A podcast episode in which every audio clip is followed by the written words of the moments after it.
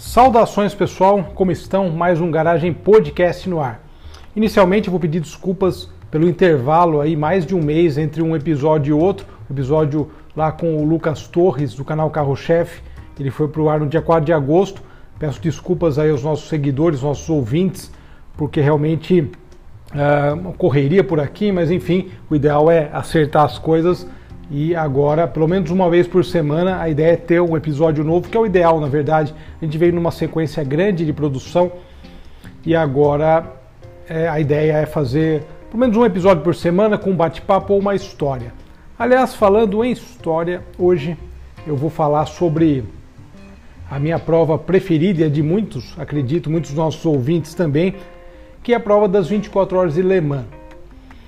Curiosamente, eh, eu sempre gostei muito das provas de endurance, das provas de longa duração. Elas sempre me atraíram bastante, justamente pela resistência do material. Quando a gente pensa numa prova dessa, a gente pensa em resistência.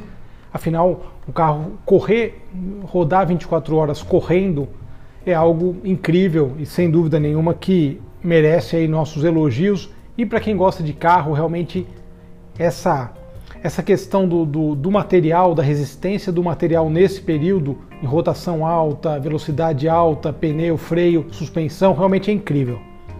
Pois bem, as 24 horas de Le Mans ocorreram recentemente por conta da, da pandemia. Foi realizada uma prova, aliás, foram realizadas duas provas virtuais, 24 horas de Le Mans. Uma delas, até Rubens Barrichello, Fernando Alonso, né, pilotos conhecidos aí participaram, jogando de casa mesmo, isso que foi mais incrível. E o que é interessante dessa última edição, é, foi uma edição é, também importante, né? a gente está chegando aí, a prova começou, a primeira edição foi em 1923, então nós estamos chegando aí a quase, quase é, 100 anos né, de 24 horas de Le Mans, realmente é impressionante uma prova tão longa, por isso que eu acredito que ela é a prova mais tradicional do automobilismo seja em qualquer categoria que for. A gente sabe que tem aquela tríplice coroa, né? O cara vencer em Mônaco, na Fórmula 1, vencer 24 horas de Le Mans e vencer 500 milhas de Indianápolis. Poucos pilotos, salvo engano, foram três só que tiveram esse mérito de conseguir fazer isso. O Fernando Alonso está tentando, né? ele venceu já em Mônaco nas 24 horas de Le Mans, o ano passado, correndo de Toyota, e está tentando correr, é, vencer as, as 500 milhas de Indianápolis. Enfim, a prova então muito tradicional e esse ano eu pude acompanhar aí realmente mais de perto a prova e é, e é curioso a gente observar até lendo comentários ouvindo comentários sobre a ideia da prova né, e sobre a, as conquistas. Olhando historicamente, a gente sabe que a Porsche venceu 19 vezes, a Audi venceu 13 vezes, inclusive o Tom Christensen foi o cara que mais venceu né, individualmente. E a Ferrari venceu nove vezes, daí vem Jaguar, vem Bentley, vem Alfa Romeo e Ford, mas lá atrás, né? Na verdade, nos tempos modernos, se a gente pegar é, de 2000 para cá, ou da década de 80, na verdade, para cá, mas os últimos 40 anos, é, Porsche e Audi realmente venceram, né? É, e a Toyota, que chegou agora com, com o tricampeonato na prova desse ano.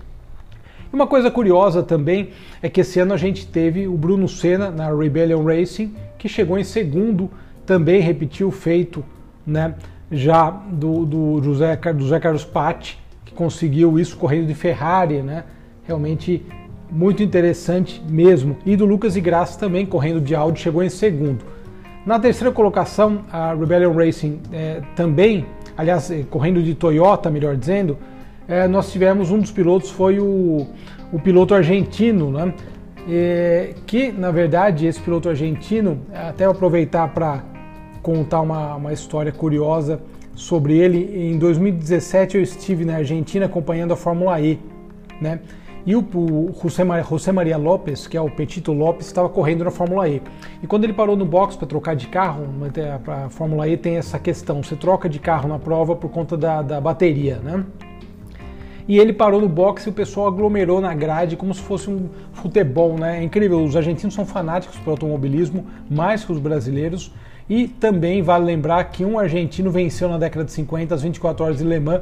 O Brasil precisa correr atrás dessa marca. Quem sabe conseguiremos. Temos ótimos pilotos aqui, vale ressaltar, né?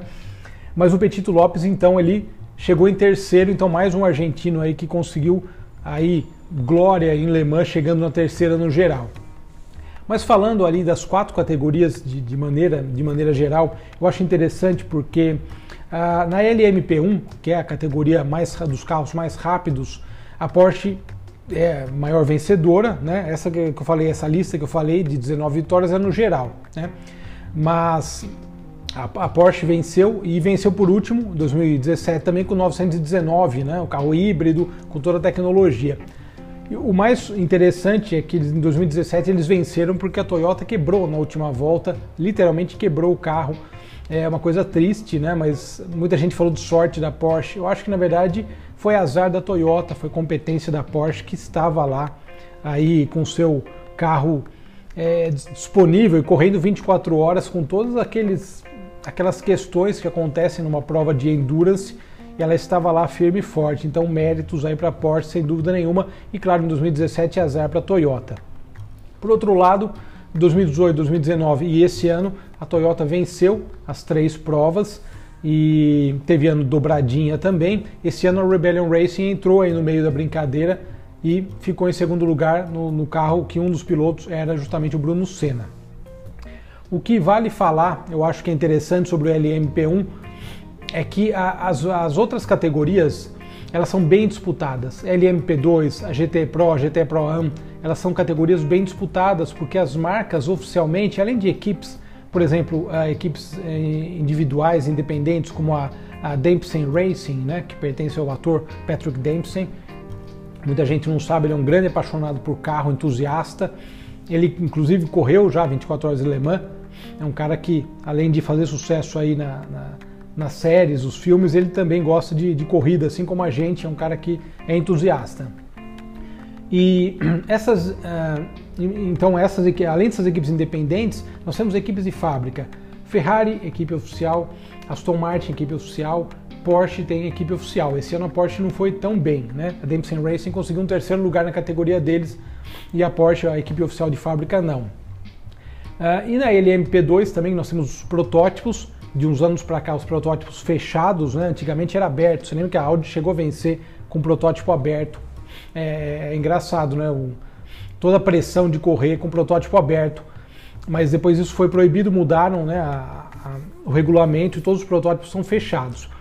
Então a, a história, esse ano também na LMP2, bem disputada, uh, vários carros na mesma volta, o que é difícil, claro, porque é uma prova de resistência é uma prova que atravessa a noite, enfim, acontecem várias coisas, né? Isso é uma coisa muito interessante. Mas o que é, é bem legal é justamente falar da, da disputa das categorias, né? A LMP1, vocês imaginam se a, a Mercedes investisse na, na Endurance, a Ferrari investisse na Endurance e a Porsche também voltasse correndo contra a Toyota e vocês lembram que teve um Peugeot também que correu, eles correram dois anos, mas tiveram quebras, mas também era um carro da categoria principal. Eu imagino como seria muito bacana né, assistir a, a LMP1 ter uma disputa tão grande quanto as outras categorias. Né? Porém, a gente sabe que a Ferrari foca tudo na Fórmula 1, seus esforços na Fórmula 1, inclusive no, no nosso bate-papo aqui do, do episódio com o Karsug, eu comentei essa ideia né, que a Ferrari ia montar equipe para Indy, né, para a Fórmula Indy. E ele falou: ah, realmente essa é uma coisa que eles falam há anos e nunca acontece. Eu também acho mais fácil seria a Ferrari montar uma equipe de, de endurance para correr não só o campeonato de endurance, mas como as 24 horas de Le Mans, ou só as 24 horas de Le Mans, do que correr nos Estados Unidos. Né? Sem dúvida que a Ferrari tem muito mais tradição na Europa no sentido das corridas. De qualquer forma, é, é engraçado observar essas as marcas né, na categoria principal Logicamente, Mercedes também. A Mercedes já correu, correu de Sauber, ganhou com o Sauber C9. E Mazda também teve carro que venceu. Aliás, o Mazda 787B, vale lembrar, é, ele teve vários, vários pilotos, venceu lá em Le Mans.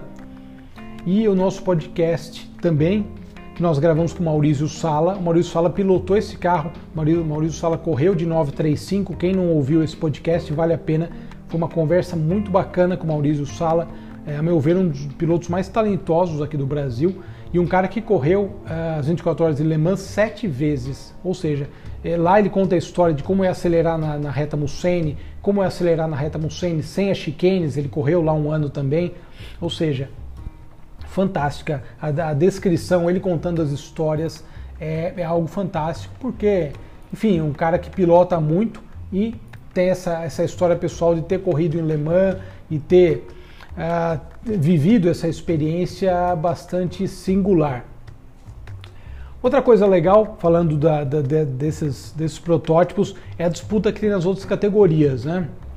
A Toyota mesmo, falando agora de LMP1, a, a Toyota colocou os dois carros e eles apostavam mais no, no, carro 7 do que no 8, inclusive foi a pole position, uh, e o carro teve problemas durante a madrugada, e aí que vem o grande desafio né, de uma corrida de longa duração, principalmente uma corrida de 24 horas de duração. Uma corrida de 6 horas já é já tem os seus desafios, uma de 12 e uma de 24, então que é o, o ápice né, das corridas de endurance, mais ainda. Tanto que na última hora das 24 horas de Le Mans, quem acompanhou viu que teve carro que quebrou suspensão, teve carro que teve problemas de freio, então o fading aconteceu. É, o desgaste físico dos componentes é incrível. E, e, eu já comentei isso aqui, o Bruno Senna chegou em segundo esse ano. Eu assisti uma, uma entrevista, eu me engano foi o Bruno Senna mesmo, falando sobre corridas endurance. Eu não lembro se foi ele ou se foi outro piloto, mas enfim, isso foi uma, uma entrevista que eu assisti de um piloto. E ele comentando que gostava muito das 24 horas de Le Mans e qual era o maior desafio, da, aliás, de prova de endurance de maneira geral. O maior desafio era cuidar do carro e ao mesmo tempo acelerar e correr e fazer tempo bom. Ou seja, os caras eles têm que andar rápido e ao mesmo tempo ele não vai no limite do carro, né? Ele está sempre ali preservando o carro, tem que buscar, na medida do possível, preservar o carro com redução de marcha, com frenagem, é, com os carros híbridos atualmente, né? Nós temos essa opção também é, de regenerar energia, então tem as baterias também. E o cara tem que monitorar tudo isso enquanto ele está pilotando, de forma a entregar o carro numa boa posição para o piloto que vai trocar. São três pilotos, né, três turnos de pilotagem, eles vão revezando e, e, esse cuidado que é importante, né? O cara tem que cuidar do carro e ao mesmo tempo tem que acelerar, tem que manter posição, tem que ganhar posições quando, quando pode, de forma que ele entregue o carro numa vantagem, né? Com, com uma vantagem para o próximo piloto.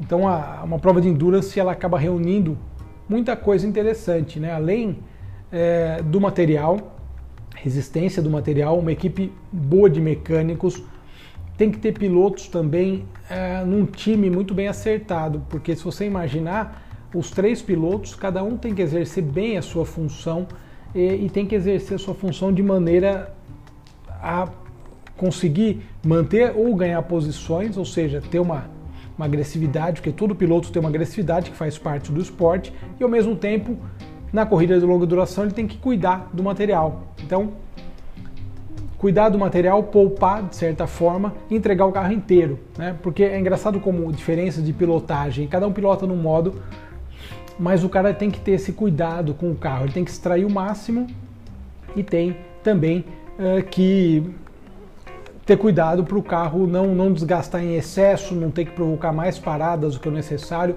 Eu vi lá, teve equipe que fez 23 paradas é, por conta de problemas, de desgastes, e é engraçado só uma parada por hora, mas se você for ver um carro correndo é, 24 horas seguidas, é uma coisa incrível, né? Porque numa, você pode ver uma, uma prova de, de automobilismo, é, uma Fórmula 1, por exemplo, que é a categoria mais rápida de todas, é uma prova que tem duas horas, pode ter quatro horas, dependendo da configuração, mas o máximo né, são duas horas de prova. Ou seja, você tem, tem lá 70 voltas, 60 e poucas voltas. É, numa prova de endurance, você tem muito mais do que isso e a resistência, como eu falei, do material tem que ser muito grande para pode furar um pneu, uh, o cara pode perder o controle, falhar o freio e perder o controle. Então o desafio das, das marcas realmente eu acho sensacional e, e é algo que me atrai muito em corrida de longa duração. E olhando uma, uma lista de construtores é, de vitórias consecutivas, né? A Audi ela venceu de 2004 a 2008 e depois de 2010 a 2014.